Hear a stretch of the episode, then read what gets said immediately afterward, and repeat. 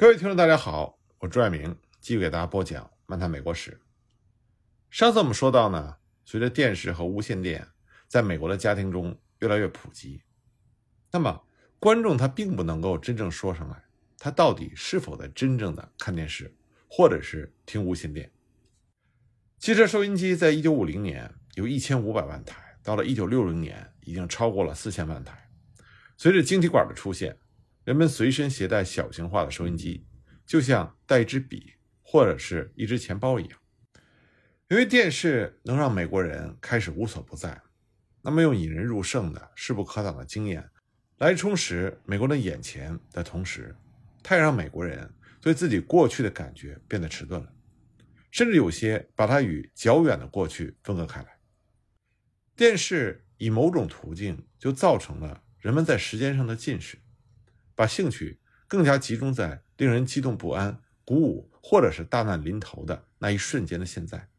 而且呢，电视广播网中各电视台为了盈利所插播的广告，以及电视台需要向每个人提供节目的需要，就使得节目要不是时断时续，要不呢，观众就会从一个频道转向一个频道，从一个节目转向另外一个节目。因此呢。电视所传播的经验，也就变成了断断续续、杂乱无章的东西。所以呢，电视就给日常的经验涂上了一层新的朦胧的色彩。看电视的人，对于看到某个时刻在某个地方正在发生的某件事情，开始习以为常，因为一切都变得如此的生动逼真。真正的第一手经验那种可信的特点，在电视的经验中开始不存在了，或者只是模模糊糊的存在。对于美国人的电视经验来说，他不需要出去看任何特别要看的东西，他只要转动一下旋钮，然后他就会看到好像是真实的东西。但他必须边看边琢磨，才能得到经验的真相。他必须进行思考，因为如果不进行思考，他并不能得到属于他个人的经验。因为单纯看电视的人，几乎从来不是从纯粹的个人角度来看电视上的事情。因为电视节目是从多方面着眼的，他时刻注意着要避免根据任何一个人的有限视野而把画面弄得单调乏味。只要摄影机把图像拍得比实物更大、更清楚，就没有人会阻止他那么做。那么，随着特写镜头充斥在电视屏幕，中距离的镜头也就消失了，全部电视经验都变成了和剧院相似。任何一个演员。或者甚至是某一个观众，都有可能占据舞台的中心。在这个代理经验的超级市场上，就有的分割不见了。去教堂或去听课，和去看戏或看电影或看球赛没有任何区别。与参加政治集会，或者和听推销员的推销宣传，也没有任何区别。电视似乎给人类世界带来了一种新的瘴气，这种瘴气呢，它就笼罩了世界。竟然使真实的世界蒙上了一层迷雾。美国人刚开始的时候对这种迷雾见怪不怪，对眼前的一片混沌也是安之若素，并且引以为乐。但结果就是，当他们深陷于由电视提供的这种带着瘴气的世界的时候，他们反而对现实世界产生了距离感。电视广播技术的进步，往往又使看电视的人他的经验变得更加的间接。更加被看不见的节目制作人和技术人员所控制。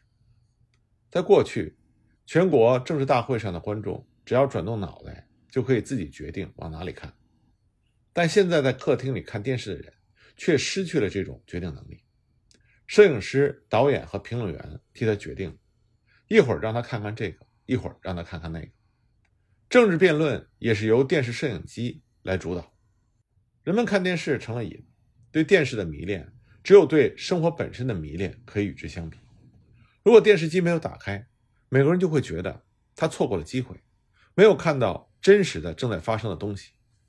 电视在不到一代人的时间里就征服了美国，使美国全国处于一种迷茫的状态之中，还不敢承认。印刷机让知识民主化花了五百年的时间。当人们能够和他们长官知道的一样多的时候，他们就要求得到自治的权利。西方曾经有人说过，正是活字印刷术解散了雇佣的军队，废除了国王，以某种方式创造了整个民主的新世界。那么电视再次以令人头晕目眩的速度把经验民主化了。那么除了电视之外，让知识和经验彻底普遍化、大众化、民主化的另外一个突破性的技术，那就是复印术的出现。一九七二年一月，《纽约时报》著名的记者詹姆斯·赖斯顿就提出了一个问题，说为什么现在有那么多的政府机密被泄露给了报界？自从关于越南战争的成篇累牍的背景材料，要知道这些材料并不是五角大楼授权发布的，可是呢，他们却在报纸上被公布了出来。那么詹姆斯就说，泄露机密的真正的罪魁祸首是切斯特·卡尔森。因为他发明了静电复印法，而这种复印法联邦政府内到处都在使用，这就影响到了全国其他每一个大机构的情报往来。有了施乐影印机，任何人都能立刻的就把任何文件复制出来。发明这种机器的本来目的是为了扩大知识和真理，但是这种机器却产生了令人啼笑皆非的结果，那就使政府官员。在书面表达他们的真正观点的时候，一定要小心翼翼。从种种实际效果来看，已不能够再肯定的说哪一份文件是独一无二的。影印技术和其他类似的技术，可以让珍贵的文学手稿和出版图书失去它孤本的价值。到了1965年，复印的莎士比亚第一个对开本，它的原版每本售价是三万美金，可现在只用十五美金。就可以饱览它的内容。静电复印法就扩大了经验的可再现性的范围。只要有一台复印机，你就可以破坏任何文件的独一无二性和机密性。而录音磁带、录像磁带也用类似的手段提供了可以立刻重放的复制品。日常生活就变成了许许多多成批生产出来的瞬间。对于一份书籍和一份文件来说，能够制造出来的副本越多。那每一个副本的成本也就越低。如果需要副本达到成千上万，那么印刷机才能够真正发挥出最大的效益。不过，在印刷机普遍使用后的几百年，由于没有任何其他的办法可以制造出单独的副本，抄写员的职业得以维持下来。这些人的工作呢，就是用手抄的办法来复制原件。灵巧的复写器是18世纪的发明，它把一种装置和书写人的笔连在一起。把字的一笔一画在另外一张纸上再现出来，这样呢，一边写信一边复制。当然，杰斐逊对这种机器大感兴趣，对其做了一些改进。但是，制造一个单独副本的常用方法仍是使用书信复写器。信写好之后，把它夹在吸墨纸中滚压，使一些墨迹印在另外一张纸上。在杰斐逊的时代，人们还不知道复写纸是什么东西。不过后来呢？复写纸提供了一种极大的方便，因为它不需要任何机械装置，价格便宜，并且能在生产原件的同时生产副本。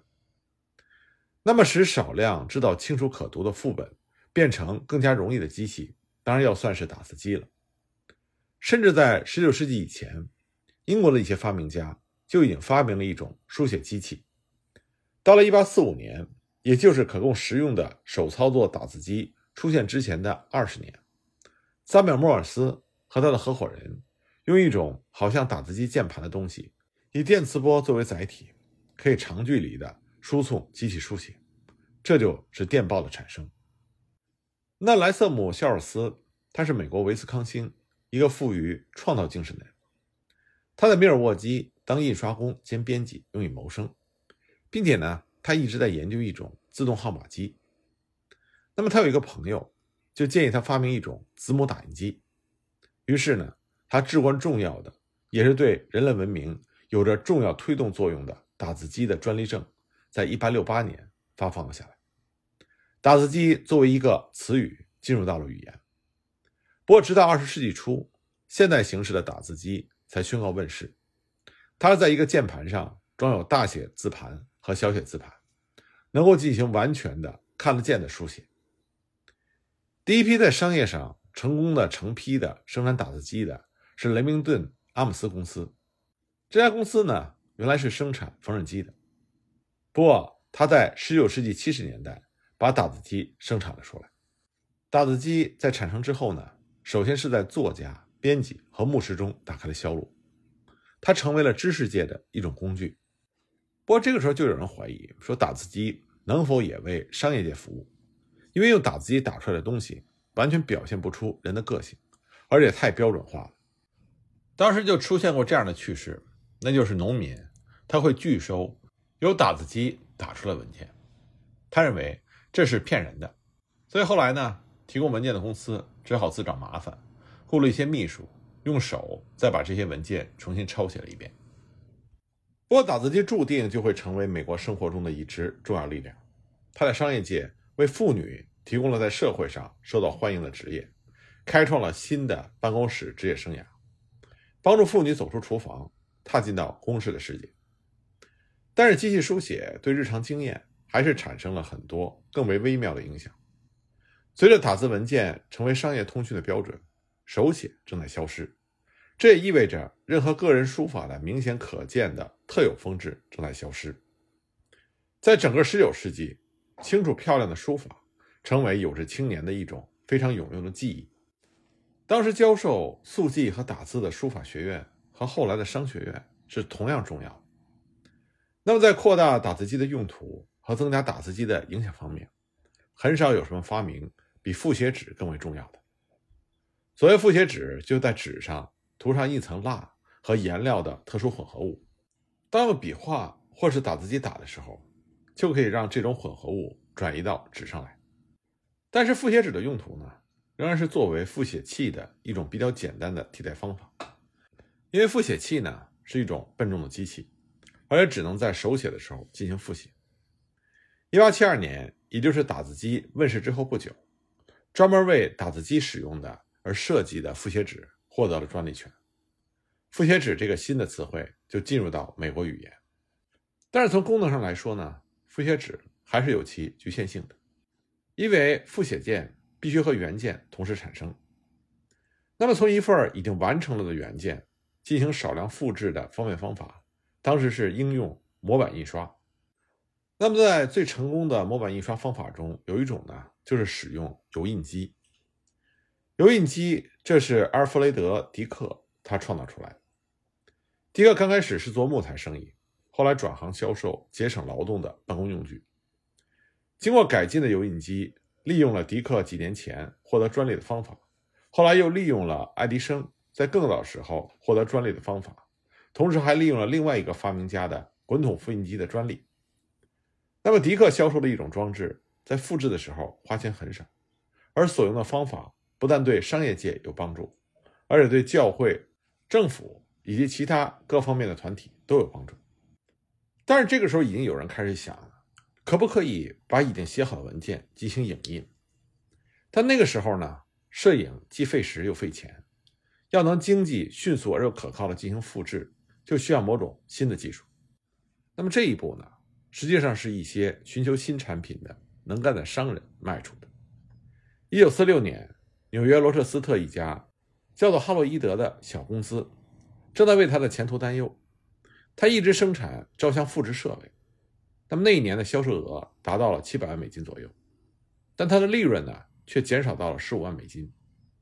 那么公司的领导人约瑟夫·威尔逊和约翰·德绍尔决定，公司需要生产一种新的产品。当时他们并不清楚应该是什么产品。德绍尔呢，他是研究部主任，他偶然在一份过期的无线电新闻上读到一篇文章，其中介绍了一种叫做电子摄影的新技术。文章的作者和技术的发明人叫做切斯特·卡尔森。